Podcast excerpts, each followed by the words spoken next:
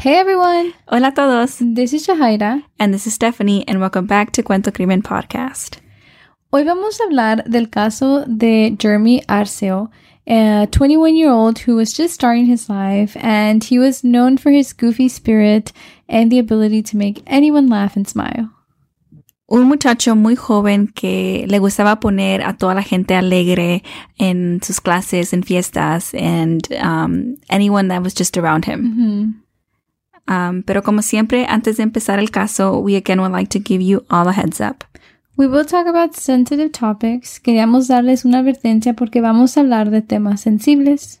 And again, queremos decir que hablamos de estos casos con todo respeto a las familias y víctimas.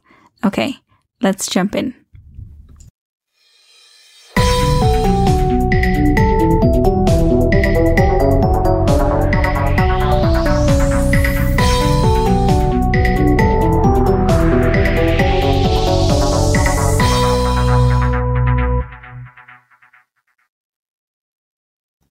So, Jeremy Arceo, a 21 year old Filipino man, was loved by everyone that he met.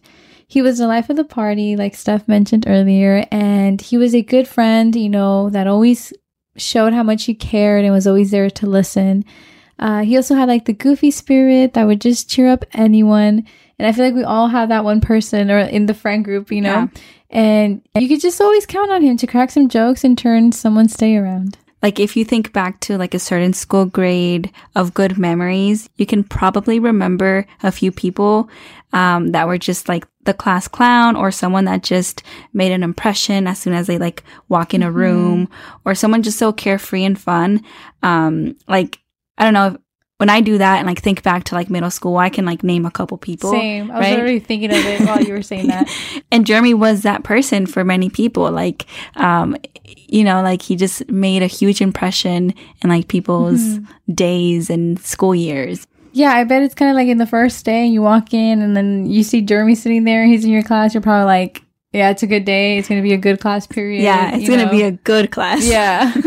So Jeremy was born September 10th, 1997. Um, y sus papás lo querían mucho. Era una familia, um, you know, muy unida and they, you know, cared for each other, loved each other very much.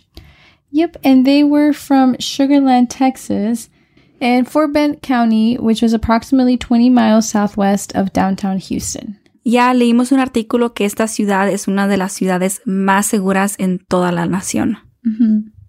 And I mean, even by like the name, it sounds sweet, you know? Mhm.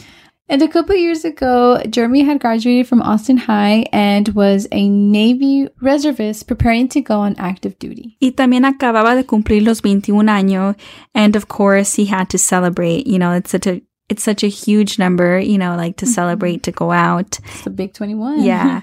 Um, I remember when I turned 21, but It seems uh, like such a long time ago. Sorry. yeah. So he um, went out on a family trip to New Orleans to celebrate his big 21.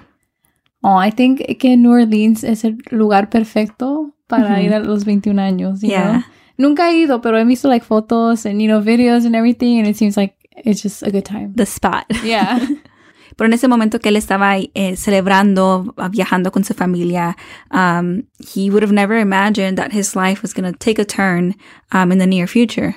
But soon after they arrived back from their vacation, Jeremy actually left his Mellow Oaks Lane home to go for a jog, que era algo que él hacía típicamente. Y desafortunadamente, esa fue la última vez que su familia mm, lo miró o escuchó algo de él. Yeah, um, like who would have known that that was going to be the last time they'd see him? Yeah. I imagine it's hard to like look back and uh, go through all the possible scenarios of you like stopping him from going on his jog that day, or Right. or even if he was like one or two minutes late to you know go on his jog. So I can't even imagine, um, like you know having to think that. This is all the what ifs. Yeah, And I feel like in true crime, it's, it's sometimes forgotten that, you know, these are real people with like real feelings. And I don't know, I feel like, you know, the, some of the cases that we've covered, que hemos conectado con la familia, like it's kind of a, like a step back. Like, yeah, you know, like everyone's being affected by the murder or disappearance of this individual. yeah, So it's just, you know, a quick reminder that like these are actual people, yeah, and not um, just stories. y queremos tratar como de aprender algo sobre esas historias and you know like si es juntarse con mejores personas or just watching your back like anything Yeah. like that you know okay so but back to the case uh, he was last seen at around 1 p.m on tuesday september 25th 2018 he had left for a jog and like Jahida said earlier, that's something that he would do often. So going on a jog was nothing strange. Y pienso que eso también debe ser más duro, like que hicieron algo de lo normal y ese día nomás, you know, something happened. Like he either encountered someone or I don't know, you know. So it, I don't know. I feel like that. If I was like in his family shoes, I feel like that would like bug me just to know that. Yeah, like he did nothing new. Yeah, he did nothing new. He was like, it's not like he was at the wrong place, wrong time. Like he was literally just going about his day. Mhm. So it, and then todas las posibilidades de quién estaba allí con él. You know, I don't know. It's just a lot to feed the mind. Mhm. And you know, like we talked about it a lot. Jeremy was a good person. He had no history of ever missing, running away, or anything like that. Entonces, para que él se desapareciera nomás de la nada, it was very out of character for him. And, you know, it was clear that something bad was happening. Yeah. When he went missing, um, his description was five feet, seven inches tall, and 195 pounds. He was last seen wearing a white t shirt and black pants and has a tattoo on his left chest. Mm-hmm. The authorities focused on searching for Jeremy in Northwest Harris County after the family member said that someone answered his phone in that part of the county. Yeah, um, el papá de Jeremy dijo que él le marcó a su hijo, a su teléfono, y que alguien le contestó, and that this person just mentioned that area where they were located and then hung up. I know it sounds super weird, but like Yeah. that was just really it about that phone call. Like, no dio, esa persona on the other side of the phone didn't say why they had Jeremy's phone, like nothing, you know?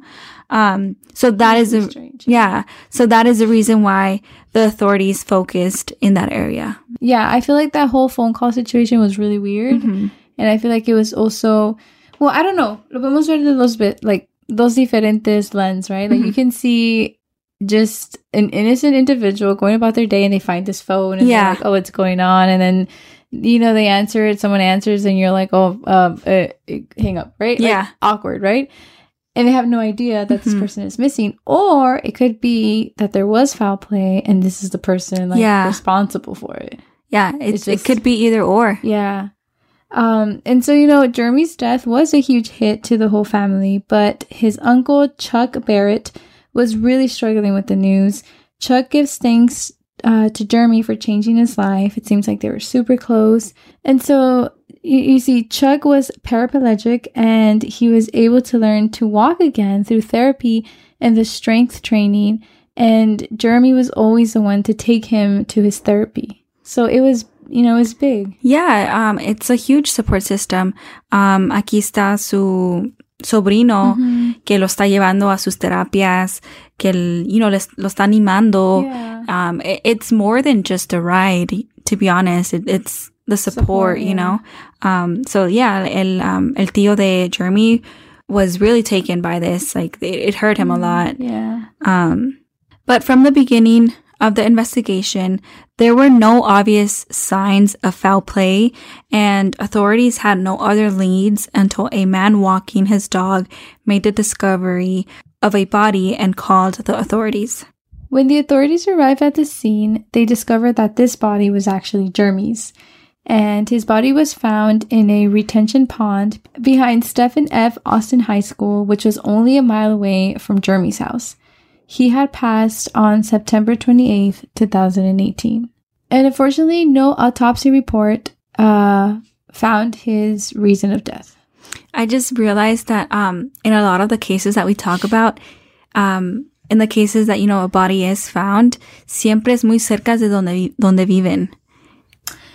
Right? Yeah, you're It's- right. It's always like in that same area. Who knows? Maybe it's one of those like um, statistics that is you know more likely to happen near your home, kind of similar to like um, you know in a disappearance case or a murder case. It's also very likely that it could be by someone that you know. You know, Yeah. so for sure. But um, the family members definitely think that um, this is very suspicious because Jeremy is a pretty strong guy. Like we said earlier, he has a military background and a martial arts background. So um, if he was faced by foul play, like, you know, like he would have had like a good shot Yeah. at getting away. So He was a big target for sure. Like no cualquier iba a poder con yeah.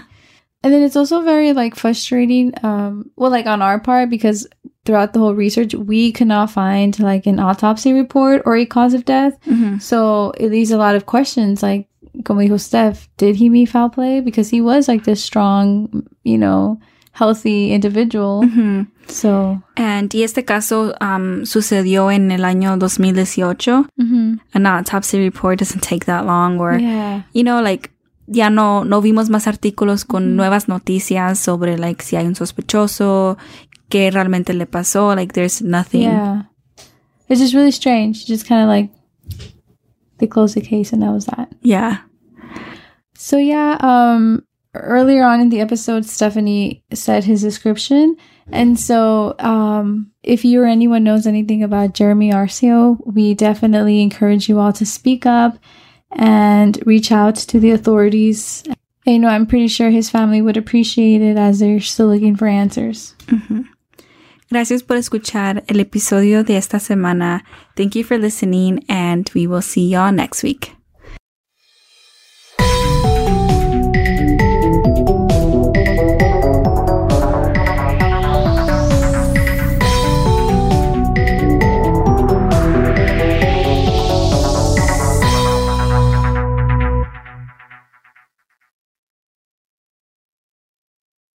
What's up, guys? This is the Unnoticed Podcast with your host George. and your host Ricardo, where we get straight into pop culture, true crime, conspiracies, and scary stories. making you feel like you're right in the room with your homies. And you can find the Unnoticed Podcast on all platforms. And with that being said, Welcome back to the spot. Don't make it hot, we love you. even if you love us or not. Ah.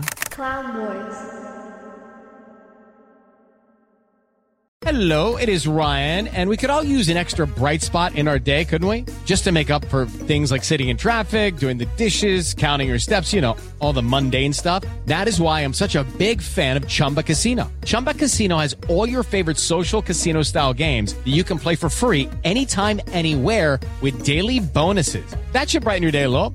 Actually, a lot. So sign up now at chumbacasino.com. That's chumbacasino.com. No purchase necessary. Group. Void were prohibited by law. See terms and conditions. 18 plus.